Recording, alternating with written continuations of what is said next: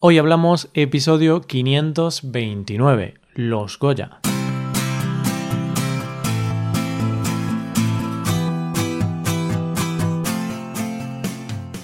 Bienvenido a Hoy Hablamos, el podcast para aprender español cada día.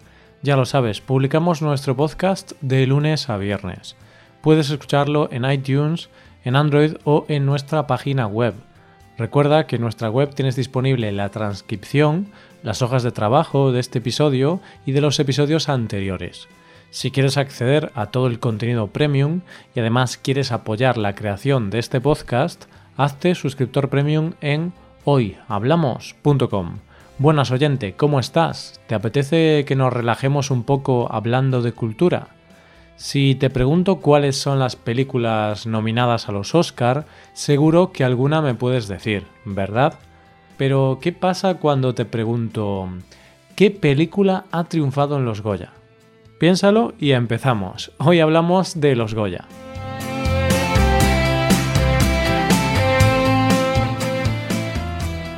¿Aún sigues pensando? ¿Los Goya? ¿Eso qué es? No, no, Roy, no me lo digas, que seguro que lo acierto. Goya, Francisco de Goya, pintor, español. ¿Son unos premios de pintura, quizá? ¿He acertado? pues buena reflexión, oyente, pero lo cierto es que no, no has acertado. No has dado en el clavo, pero no pasa nada. Estás perdonado. Como sabes, cada país tiene sus premios del cine. Los Oscar en Estados Unidos, los César en Francia, los BAFTA en Reino Unido y en España tenemos los Goya. Son unos premios que desde 1987 se entregan cada año para premiar a los mejores profesionales de cada una de las especialidades del cine español. Los otorga la Academia de las Artes y las Ciencias Cinematográficas, que está formada por más de 1.500 miembros y cuyo requisito principal es trabajar en cualquier ámbito del cine. Esas 1.500 personas votan entre todas las películas españolas estrenadas ese año en distintas categorías y voilà, ya tenemos ganadores. Pero si son unos premios de cine, ¿por qué se llaman los Goya? Bueno, lo cierto es que la estatuilla que se entrega es un busto de bronce de Francisco de Goya, y se le puso Goya por dos razones. La primera es que, con la intención de imitar a otros premios de renombre internacional, se buscaba un nombre corto, de dos sílabas. Si funcionaba Oscar, ¿por qué no va a funcionar Goya? ¿No? Y por otro lado, porque Goya, según los académicos, había tenido un concepto pictórico parecido al cine y varias de sus obras más representativas tenían un tratamiento casi como de una secuencia. A la estatuilla más deseada del cine español se la conoce como el cabezón, y dicen los que lo han ganado que pesa bastante. Para ser más concretos, pesa unos 3 kilos. Poco no es, ¿verdad? Pero esto no es nada, porque el primer Goya que se entregó en el 1987 pesaba 15 kilos. Casi nada. vamos, que era imposible cogerlo. También hay que estar un poco loco para hacer un premio de 15 kilos. Hoy te hablo de este tema porque la semana pasada se entregaron los Goya. La gala de este año era la número 32 y por segunda vez en toda su historia no se ha celebrado en Madrid. Esta vez se han trasladado a Sevilla, que está en el sur de España. Las películas más nominadas eran El Reino, de Rodrigo Sorogoyen, Carmen y Lola de Arancha Echeverría, Campeones de Javier Feser, Entre dos aguas de Isaki La Cuesta y Todos lo saben de Asgar Farhadi. La gran triunfadora de la noche fue sin duda El Reino, que consiguió un total de siete galardones, entre ellos al mejor director, actor principal para Antonio de la Torre y mejor guion. Esta película, por si no lo sabes, trata un tema un tanto conflictivo, porque habla de la corrupción política en España, un tema de gran actualidad en nuestro país. De hecho, los presentadores de la gala, Andreu Buenafuente y Silvia Abril, hicieron un chiste donde decían que muchos de nuestros políticos no la llamaban película, sino biografía. Habiéndose llevado los premios más importantes, todo el mundo creía que esta película también se iba a llevar el premio de mejor película. Pero no, hubo una sorpresa. La película ganadora fue Campeones. Y es que esta cinta es muy especial. ¿Por qué? Porque cuenta la historia de un equipo de baloncesto de personas con discapacidad y está protagonizada por actores con discapacidad intelectual. Es una película emotiva, impactante y de hecho ha sido la película más taquillera de este año, con más de 16 millones de euros de recaudación. Y esto que te acabo de contar supone dos novedades. Por un lado, se premia una película que habla de la discapacidad y que está protagonizada por actores con discapacidad, por lo que se valora el trabajo de las personas discapacitadas, cosa que es sumamente importante para la integración.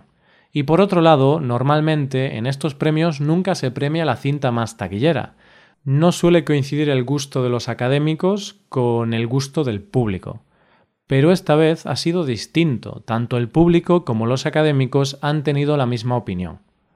Sin duda, otra de las grandes vencedoras fue Carmen y Lola, que se llevó el galardón a la mejor dirección novel y también una de sus actrices fue elegida como mejor actriz de reparto. Esta película, dirigida por Arancha Echeverría, es una de las cintas más valientes que se han estrenado, porque habla de un tema tabú.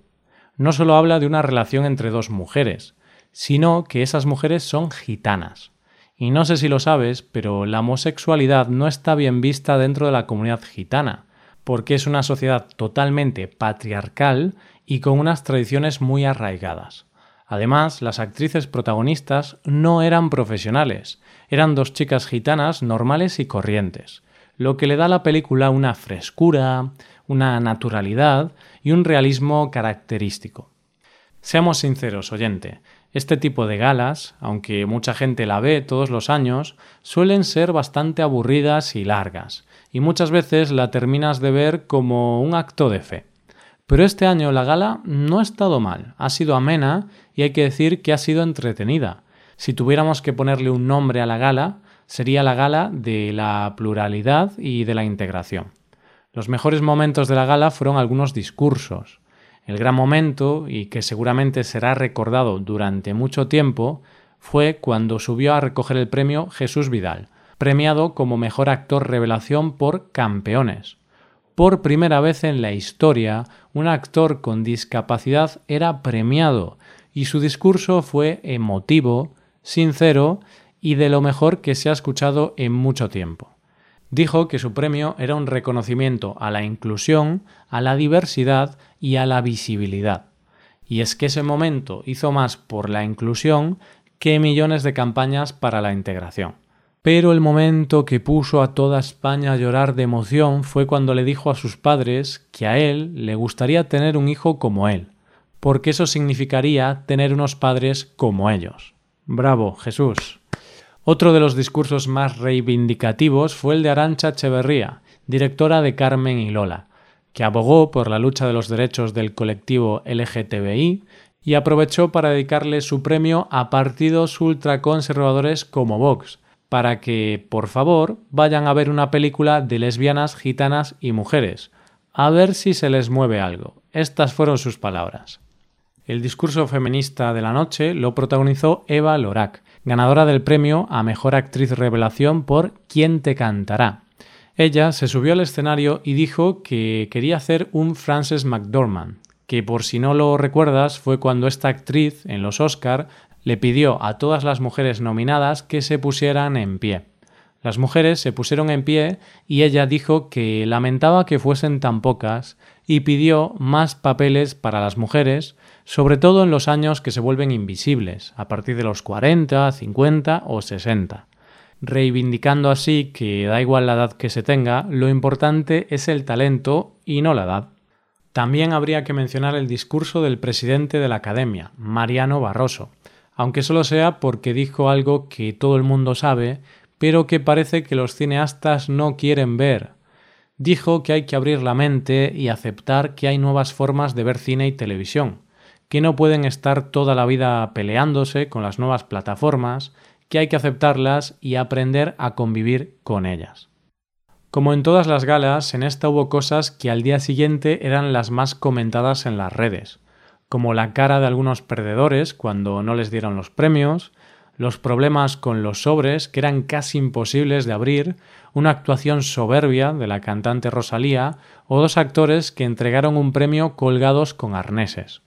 Pero sin duda uno de los grandes momentos de la noche fue cuando subió a entregar un premio el exministro Maxim Huerta, que ha sido el ministro más breve de la historia. Solo duró una semana en el cargo.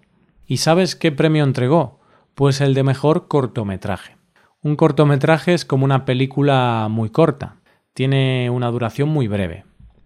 Quizá tiene esto algo que ver con el poco tiempo que duró este ministro en el cargo. Pues sí, seguramente lo hicieron adrede, porque cuando el exministro anunció el premio, en un ejemplo de reírse de uno mismo, dijo lo siguiente No se preocupen, ya saben que soy breve. En fin, oyente, que fue una gala con muchas referencias humorísticas, políticas, feministas, sociales, y que fue un ejemplo de que los tiempos avanzan y las historias que se cuentan tienen que avanzar también, porque el cine no es más que el reflejo de lo que somos como sociedad, y me alegra formar parte de una sociedad y una cultura que premia a todos los que se lo merecen sin importar cuál sea su condición. Y esto es todo por hoy. Si te gusta este podcast y aprecias el trabajo diario que realizamos, te invitamos a que te hagas suscriptor premium. Los suscriptores premium pueden acceder a la transcripción y al PDF con ejercicios y explicaciones. Hazte suscriptor premium en hoyhablamos.com. Muchas gracias por escucharnos. Nos vemos en el episodio de mañana, donde hablaremos de expresiones en español. Pasa un buen día. Hasta mañana.